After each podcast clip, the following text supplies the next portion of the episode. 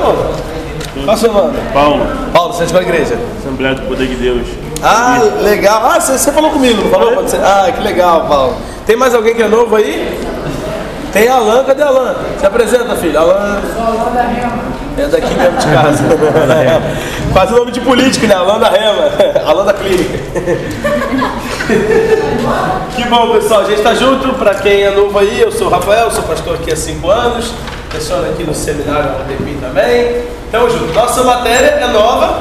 Estou começando hoje, semana passada eu não tive na aula, então essa semana é minha primeira aula, minha primeira aula dessa matéria nova, chama-se Cronologia Bíblica. Escreve aí Cronologia Bí- Bíblica.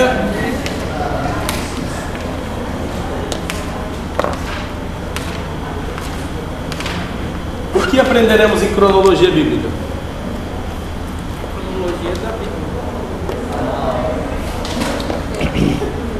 Tati, o que aprenderemos em cronologia bíblica? A ordem Bora. dos fatos. A ordem dos acontecimentos. A ordem dos acontecimentos. Muita coisa na Bíblia está fora da ordem cronológica, apesar de estar numa boa ordem de entendimento. Muita coisa na Bíblia não está na ordem cronológica. De cara você tem. Não vou, não vou dizer agora só para a gente fazer a linha para ficar mais fácil. Ah, mas muita coisa na Bíblia, só para você ter um exemplo bem básico, bem básico, bem básico. De Gênesis a segundo livro de Crônicas, praticamente, tirando só alguns profetas menores, praticamente o Antigo Testamento inteiro, cronologicamente falando, está entre Gênesis e segundo Crônicas. Por exemplo, de Mateus a Atos está todo o Novo Testamento. Basicamente. Pouquíssima diferença cronológica. Todo o resto, cronologicamente, está aqui dentro. Principalmente dentro do livro de Atos, obviamente. ah, que onde aconteceu a maioria da- das epístolas foram escrevidas naquele período de tempo onde também foi escrito o livro de Atos. Tanto que é Atos que vai narrar a história de Paulo todinha até a morte de Paulo. Então, se em Atos você vai ter até a morte de Paulo, ali você tem todas as epístolas que Paulo escreveu. Cronologicamente falando, tá tudo ali. E aí, por que, que isso é importante?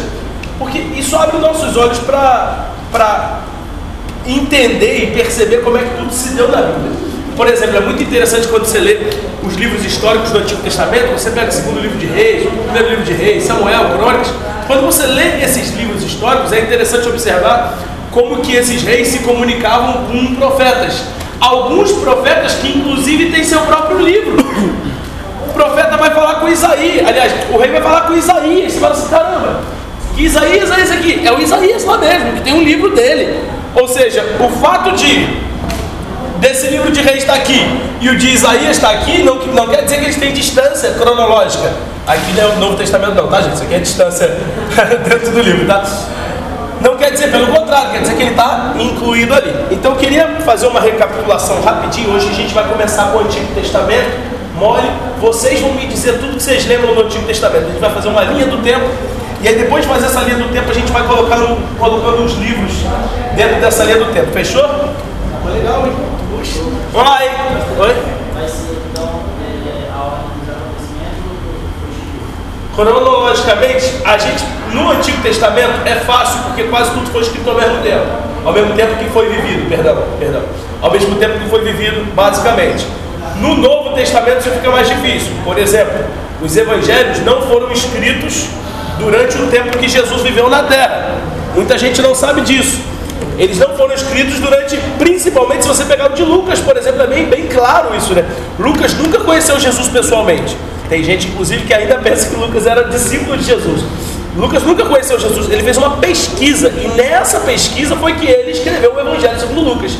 O interessante é que ele, ele quase que é sincronizado. Quando ele termina a pesquisa dele, a igreja estava começando. E aí ele começa uma segunda pesquisa para o mesmo cara. E essa segunda pesquisa ele chama de Atos. São os Atos dos Apóstolos. Ele começa a narrar, que ele primeiro tinha narrado os Atos de Jesus, agora vai narrar os Atos dos Apóstolos. Só que nisso ele entra para o bolo, se converte, se torna um evangelista junto com Paulo, faz várias viagens, e aí que ele vai contando a história toda. Lucas era médico, você conhece mais ou menos a história. Para o Novo Testamento, essa cronologia a gente vai tentar fazer das duas maneiras: falar da cronologia dos fatos e falar da cronologia dos escritos. Ah, se eu não me engano, depois eu mostro para vocês com mais calma, que aí eu faço o quadro maior Eu até comprei pelo seminário, para trazer para vocês, uma coisa chamada tábua cronológica, custa uns 300 reais. É um, é um papel que custa 300 reais. Porque na internet não é tão bem apurado como é a tábua cronológica. Eu comprei ela para a gente, numa das aulas, abrir ela aqui, vocês vêm pertinho, a gente vai estudar detalhe por detalhe, tintim por tintim. Vai ser muito legal. Antigo Testamento é muito mais fácil, porque você, basicamente, quando aconteceu, escreveram na hora. Aqui é diferente, o Novo Testamento é diferente. Então vamos lá. Tem uma Bíblia chamada Bíblia Cronológica, quem aqui já viu?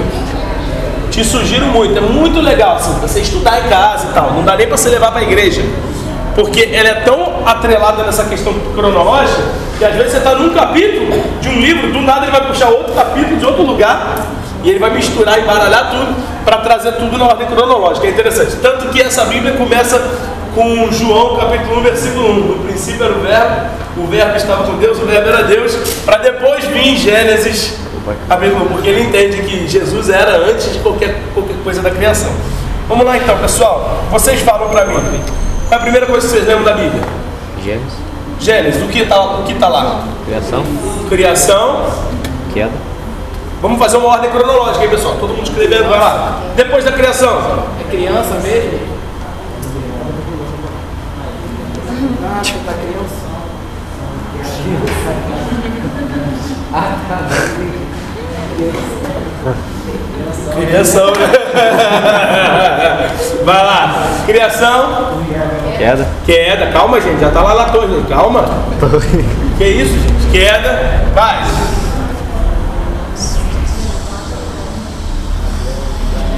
Caí, Abel. Pulou mais. Vai. Não precisa falar tintim por tintim, não. Torre. É mais importante. Torre. Torre. Não, antes da torre, gente. Que isso, meu Deus? Não é. Tá. Vou botar dilúvio. Porque se eu colocar Noé vai parecer aula de dispensações, né? Que a gente vai ver das alianças de Deus com o povo. Vou botar dilúvio. Acontece o dilúvio. Depois do dilúvio. Grande fato. Não, gente. Criança? Não. Que? Depois do dilúvio, gente. Torre de Babel. Oh, meu Deus. Vocês já tinham falado, Fala mas daqui, pô. É que eu não sei qual, qual é que ele ia falar, ué. Ele ia pular. Não, é imediatamente a próxima. São os fatos mais importantes aqui. Depois, a gente já vai direto para Abraão, né, gente? Que era Abraão, Abraão, que era se tornou Abraão. Beleza. E aí, como é que é ir daqui para frente, depois de Abraão? Isaac e Jacó. Concorda comigo? Tá bom assim? Isaac e Jacó. Essa é a era dos patriarcas que a gente chama, né? Jacó teve quantos filhos? Dois. Oi? Quantos filhos Jacó teve, gente? É que falaram dois, eu fiquei preocupado. Doze. Doze. Meu Deus.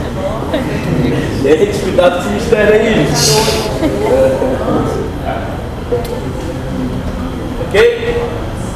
Ah, você já notou, deixa eu fazer um comentário aqui interessante. Você já notou que na, na, nas tribos de Israel não existe a tribo de José?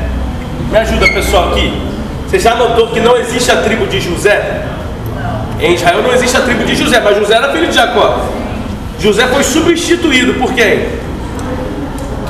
Seus dois filhos, Efraim e Manassés. Agora tem um problema, faz a conta, são 12. Eu tiro um, coloco dois, o que acontece? São 13. Pasmem os irmãos que não sabiam disso, são 13 tribos de Israel e não 12. Sendo que uma delas não é contada por se, por se considerar a tribo de Deus. São os levitas. O povo, a tribo de Israel não tinha, não tinha território, não tinha propriedade, não tinha nada. Por, a, a tribo, perdão, a tribo dos levitas não tinham nada. Por isso eles não eram considerados na contagem. Então não tinha tribo. Era como se não tivesse tribo. Né? Tanto que, tanto que, posso dar um outro dado interessantíssimo. Se eu não me engano é Efraim, tá? Eu posso estar confundindo o nome aqui, mas é bem interessante esse dado. Samuel, sabe Samuel, né? Samuel servia a Eli. Samuel era levita? Muita gente vai dizer que não. Não, Samuel não era levita. Tanto que ele não era filho de sacerdote. Só que Eucana, a Bíblia diz que ele era efraimita. E era muito comum nessa época as pessoas da tribo de Levi que não seguissem o ministério chamado levítico poderiam se afiliar a outra tribo para serem cidadãos comuns. É como se fosse militar e civil. Então ele não vai ser levita por, por vocação, ele, mas ele é de sangue. De maneira que, se você olhar a história de Samuel, um dia a gente vai ter tempo para tratar isso. Samuel, ele, ele tem descendência de Levi, mas a família dele tinha saído da linhagem sacerdotal, não era mais, porque seu pai ou seu avô ou alguém lá atrás resolveu não servir mais como levita no sacerdócio. E aí Deus restitui isso através de Samuel. Por isso que para Samuel era permitido ser sacerdote, porque ele de sangue era da linhagem ainda. Olha que legal. Doideira, né?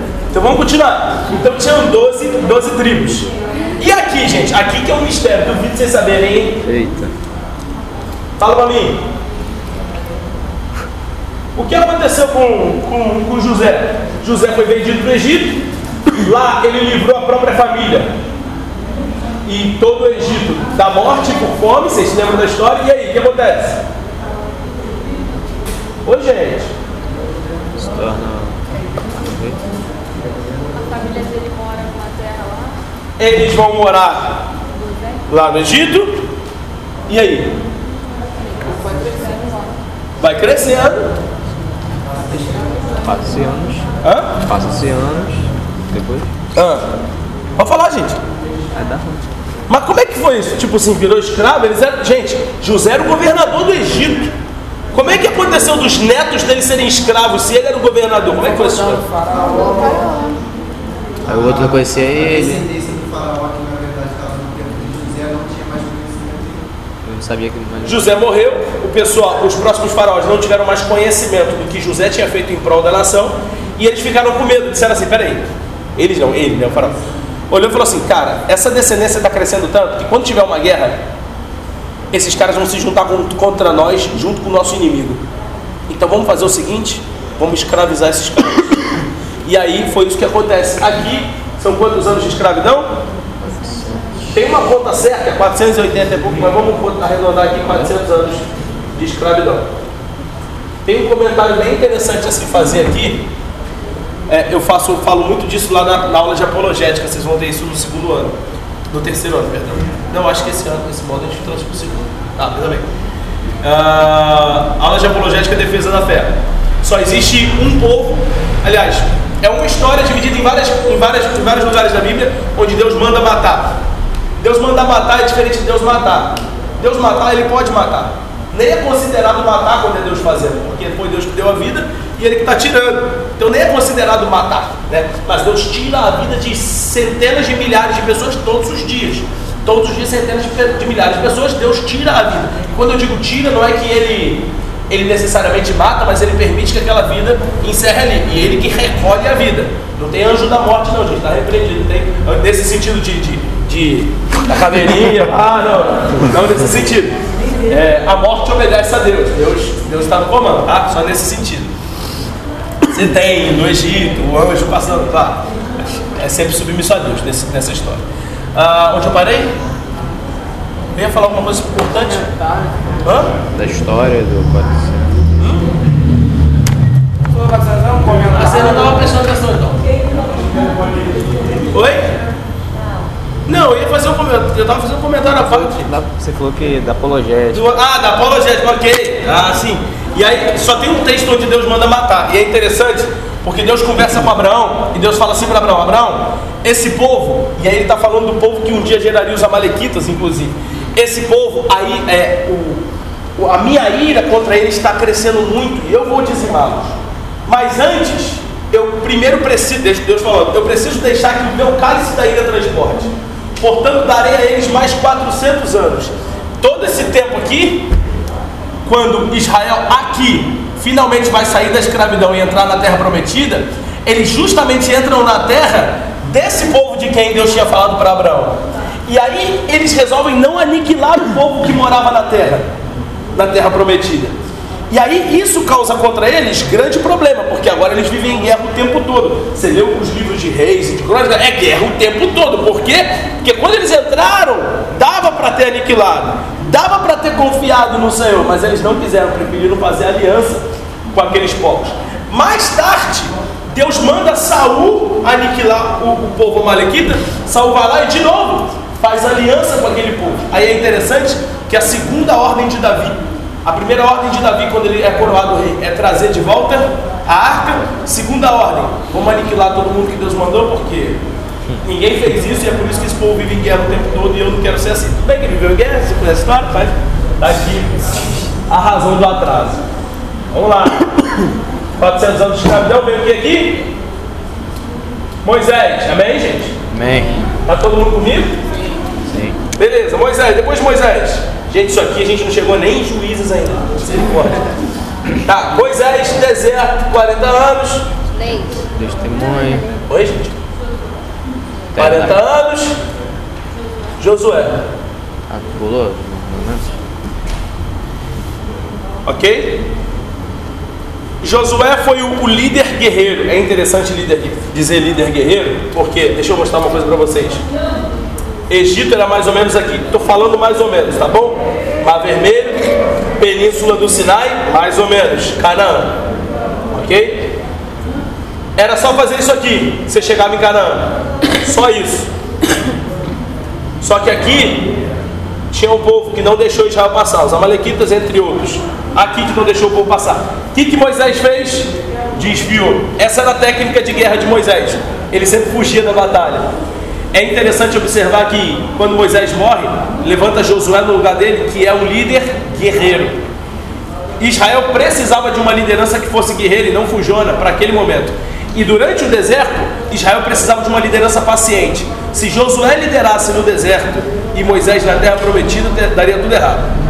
Moisés era o líder certo para o deserto Josué é o líder certo para a terra prometida. Isso serve para a gente recapitular nossa, nosso, nosso padrão de boa liderança e má liderança.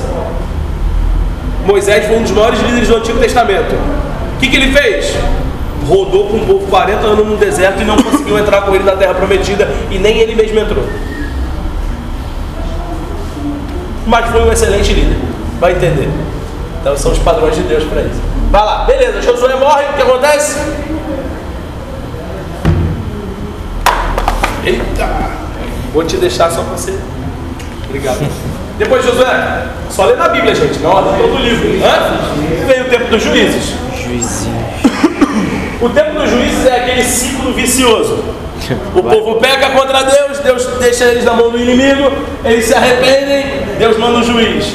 Eles pecam, Deus deixa na mão do inimigo, eles se arrependem, um juiz. Vai, vai, vai, vai, vai, vai. Até que por fim, vou escrever aqui embaixo, né? O último juiz, Samuel, o qual ungiu o primeiro rei, Saul. Que depois vai Davi. Depois. E depois de Salomão o que acontece? Divide o reino. O reino do norte e o reino do sul. Quem ficou no reino do norte? E quem ficou no sul? Não, das tribos, para facilitar. Judá. Benjamin. O reino do sul foi conhecido como reino de Judá. Benjamin. que era a tribo de Benjamim e de Judá. Isso. Capital Sião ou Jerusalém. O resto é tudo. Norte era o reino de Israel, cuja capital era Samaria. Samaria. Agora, olha que interessante, um detalhe interessante: sempre que a Bíblia, principalmente no Novo Testamento, falar samaritano, não significa que esse cara é de Samaria, mas significa que ele é do reino norte, do reino de Israel. O interessante é que o templo ficava aqui.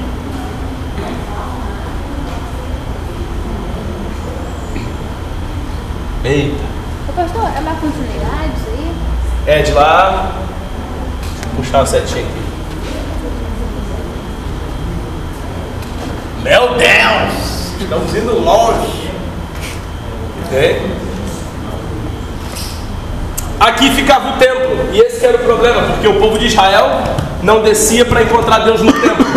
Facilmente eles se corromperam contra Deus porque eles se aliaram às outras nações para adorar os outros deuses.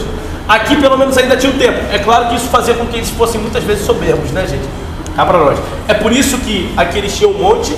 Monte. Tirezinho. Não. Não tinha Hebron, né? Olha aí. É por isso que a, a samaritana faz a pergunta: devemos adorar no templo ou no monte? Era essa a pergunta da samaritana. Quem está certo, o reino do sul ou o reino do norte? Porque o monte era o único lugar que eles tinham para adorar, porque eles não podiam acessar o templo do Senhor. E aí continua, eu não vou entrar nos reis todos porque não tem graça, né, gente? Tem toda a linhagem de reis até aqui. Aqui, como é que termina a história? Aqui. O que, que acontece aqui entre o Antigo e o Novo Testamento? Tem um buracão lá entre a, hã? entre Malaquias e Mateus. Hã? Ano de silêncio? Quanto tempo? 400 anos de silêncio de Deus. Aqui. E aqui começa os evangelhos. Vou botar Mateus. Mateus é modo de dizer, é onde começam os evangelhos. 400 anos de silêncio de Deus. Durante esses 400 anos, Deus não falou. Aqui ainda tem uma coisa muito importante no meio, que eu já vou colocar com vocês, que chama-se exílio babilônico.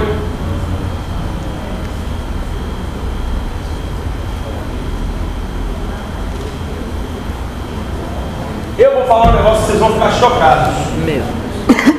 Vocês sabiam que Daniel, Neemias, Esdras e Esther viveram no mesmo período de 100 anos? Pra você ter ideia, Neemias e Esdras falam um do outro nos seus livros. O livro de, o livro de Neemias cita Esdras, o livro de Esdras cita Neemias. Eles viveram juntos no mesmo tempo, no mesmo momento. Daniel, um pouquinho mais para frente, mas se você abre 100 anos, em 100 anos eles viveram no mesmo período. Daniel, Esther, todos eles viveram no mesmo período. E a gente às vezes imagina eles tão longe um do outro, né? Porque as histórias deles, na maioria das vezes, não citam o outro.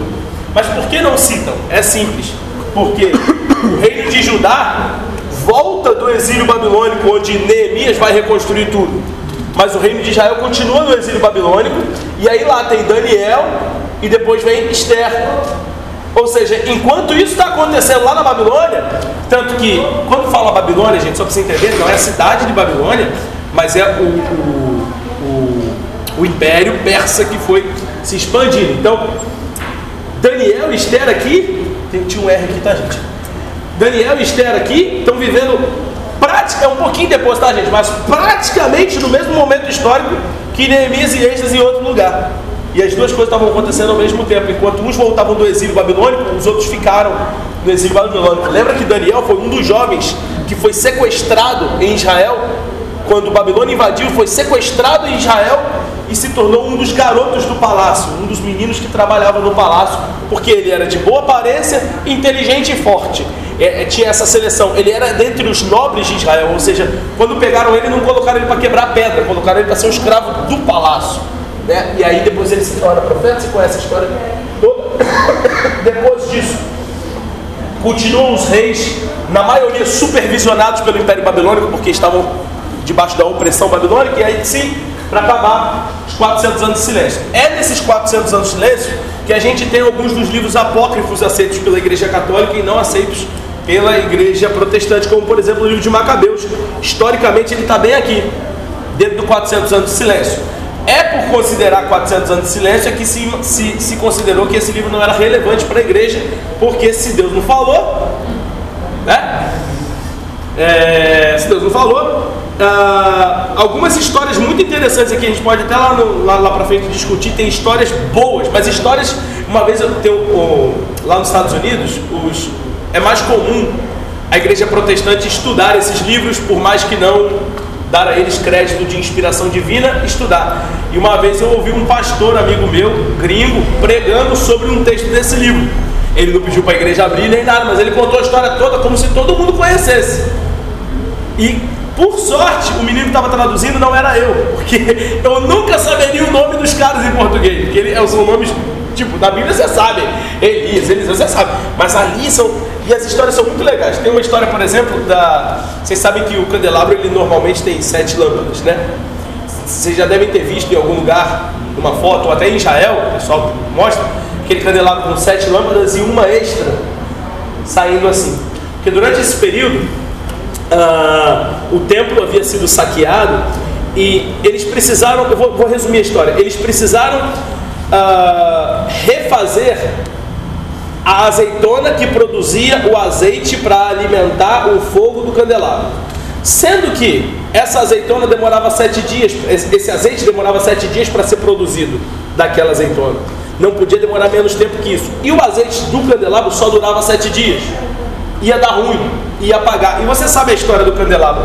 Ele mantinha a chama acesa, a chama de Moisés acesa. Você lembra da história toda? Depois a chama consagrada. Amém. Aqui ah, durante sete dias eles oraram para que aquela chama não se apagasse. E ela não se apagou, ela durou mais um dia. E depois que durou oito dias, eles resolveram, em comemoração a isso, criar um novo candelabro que tinha a oitava chama, para representar o oitavo dia que Deus permaneceu com a chama acesa sem deixá-la apagar. Diga amém. amém! Será que dá tempo da gente? Que horas acaba? Nove e meia? Tá? Nove e meia? Tá. Escrevendo tudo isso, eu vou apagar. Quem estava querendo tirar foto no final deu mole. 5, 4, 3, 2, 1. Por que, que eu estou apagando isso aqui tudo? Que eu preciso encaixar os livros aqui. Esse quadro provavelmente a gente não vai acabar nessa aula, mas vamos tentar. Chuta qual é o primeiro livro, gente. Vai, gente. Que desânimo é. Olha, vamos. Gênesis. O livro é, o livro é. É Gênesis o primeiro livro. Concorda comigo? É aqui que acontece. Ó, todo mundo olhando para aquele quadro que você já escreveu, aquele quadro que a gente fez agora há pouco. Quais eventos daquele primeiro quadro se encaixam aqui? Criação, Queda. queda, Caim Abel, dilúvio, Torre de Babel, Abraão. Abraão, Isaac e Jacó? Não. Não, acho que o comecinho da história de Moisés, sim. É, sim, né? Aqui em Gênesis, agora eu vou falar um negócio interessante para vocês, hein? Muitas pessoas incluem aqui um livro. Pasmem vocês. Nesse mesmo período cronológico, muita gente inclui o livro de Jó. Quem trincou o cérebro agora? Como assim? O de Jó? Mas por quê? Por algumas razões. Primeiro, porque Jó não tem genealogia. Jó não é neto de ninguém, bisneto de ninguém, e Jó não tem continuação da história dele. Tipo, ah, depois você viu Jó numa outra genealogia de fulano de tal. Não tem. Então, muita, muita gente supõe, inclusive, que Jó seria uma parábola. Primeira razão. Segunda razão, porque Jó tem contato com certos seres Bem esquisito. certos animais que, na maioria das linhas teológicas, depois do dilúvio, são extintos. Animais não, não estou falando de dinossauro não, gente, mas animais né, ré- répteis robustos. então, a maioria dos teólogos vai concordar que, ah, cronologicamente, Jó está aqui. E mais, vão concordar também que Gênesis, Levítico, Número, Deuteronômio foram escritos por Moisés e mais, Jó também teria sido escrito por Moisés. Olha que interessante. E Moisés não estava lá para ver, isso é importante dizer. Oi? Agora deu nó em tudo, né, gente? Agora deu ruim, agora. Jó, lembre os seus amigos, Seu marido. seu marido. Era Moisés cantando no deserto. Aí, aí é, aí é conjectura. Eu já ouvi falar que Jó veio antes de Adão. Oi? Eita. Já ouvi falar que Jó foi o primeiro homem. Não, aí é meio maluco. Tá, vamos lá. Aí vem Êxodo. Existe um paralelo em Êxodo, que é o livro de Levítico. Se você ler com atenção, você vai perceber que Levítico não vem necessariamente depois de Êxodo. Levítico é um parênteses dentro de Êxodo. É a história da, da saída do povo de Israel do Egito. Levítico era o que Deus falava enquanto eles saíam. É como se fosse a lei. Levítico era a lei. Então Levítico foi assim, eles saíram do Egito, chegaram na terra prometida, Levítico.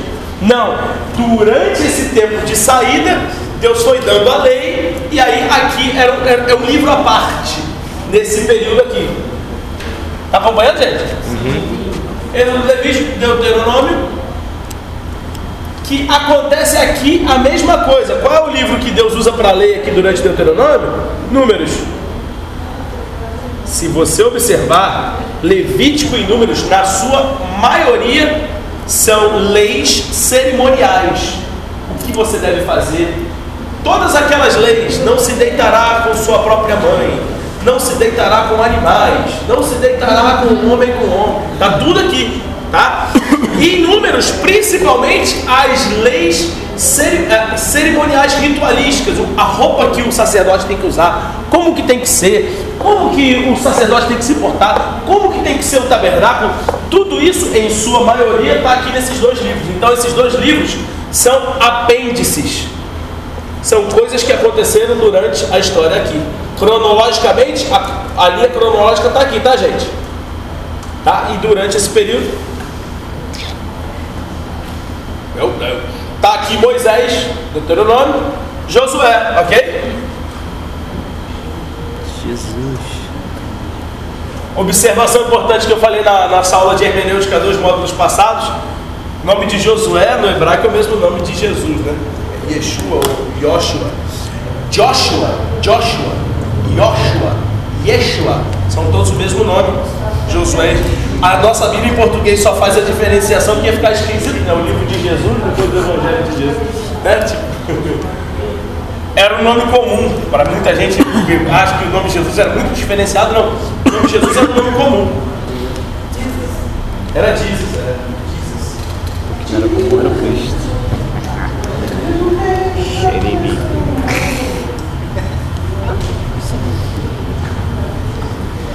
Ai, Doritos. Vamos continuar. Eu tenho uma. Eu acho que eu vou dar isso aqui para vocês depois. Vou tirar a xerox disso aqui. Tirar foto. Eu não gosto muito não, porque esse aqui é, é tirado do. do. da catequese católica. Mas posso compartilhar com os irmãos. ok, juízes. Ô gente, só para vocês saberem, ó, primeiro a gente fez a cronologia juntos, a gente fez dos fatos mais importantes, pessoas mais importantes. Agora a gente está fazendo dos livros e depois a gente vai fazer das pessoas. Aí a gente vai bater rei por rei, um, um por um. Tá. E, e aí, e aí a gente, aí sim eu vou colocar lá em cima ano, né? Aqui, por exemplo, só para você, só para você saber mais ou menos, aqui é 4 mil anos antes de Cristo, ou seja, 6 mil anos atrás. É uma das grandes discussões, né? Aí depois a gente fala disso. E aí a gente vai botar o ano, tudo bonitinho. Durante o livro de Juízes, tem um, tem um livro da Bíblia, uma história da Bíblia que está aqui, bem embutida aqui. Foi durante uma fome, você conhece a história? História de Ruth. E faz todo sentido essa, essa sincronia. Por quê? Quando vai vir 1 Samuel, 2 Samuel, e aí depois vai começar a contar a história de Davi, Ruth é o quê? Bisavó de Davi. Então, para você ver como é que a história paralela foi se desenrolando, né? Enquanto a história da principal está aqui, né? Onde Davi vai chegar logo aqui em, em 2 Samuel, principalmente, vamos dizer assim, né? Primeiro e 2 Samuel, Davi vai chegar. Ruth estava tendo seu filho, que tinha seu filho, que tinha Jessé, que tinha Davi. Vamos lá então. Juízes. 1 Samuel, vai. Aqui, eu vou até baixar um pouquinho a linha, só porque aqui vai complicar. Eu vou colocar 1 Samuel, 2 Samuel, 2 Samuel. Cuidado com isso, hein, gente? Primeiro Samuel, segundo Samuel, primeiro porque é livro, não é epístola, né? Carta é, é carta. É. E aqui começam a, a se encaixar. Oh meu Deus, vai dar tempo? Tá. Deixa eu só, deixa eu só, eu não vou nem falar dos profetas. Aqui a gente vai encaixar os profetas. Reserva espaço porque a gente vai escrever isso tudo. Aqui eu vou encaixar os profetas. Aqui embaixo, eu não sei se vocês já perceberam, mas os- o livro de crônicas, os livros de crônicas, contam as mesmas histórias, só que desde Davi, basicamente. Né? Então, primeiro livro de crônicas e segundo livro de crônicas estão aqui, junto da mesma história de primeiro livro de Samuel e segundo livro de Samuel. E primeiro reis e segundo reis também vão entrar aqui. Aula que vem eu discuto isso com mais calma com vocês. São seis livros da Bíblia que basicamente contam a história do mesmo período. Segundo Reis e segundo Crônicas passa de Samuel, obviamente, porque ah, aqui a gente para com Davi e Salomão, né? Todo o resto da linhagem só é contado por segundo Crônicas e segundo livro de Reis. Depois a gente vai discutir isso aqui. E aí vai ser legal, depois que a gente terminar isso, eu vou começar a encaixar os profetas. Falar, ó, profeta tal viveu aqui, profeta tal viveu aqui, profeta tal viveu aqui, aqui, aqui. Vai ficar show. Vai ficar bom, hein? Amém? Amém. Boa noite, queridos. Amo vocês. Também te amamos. Ó, nossa conferência de juventude está chegando.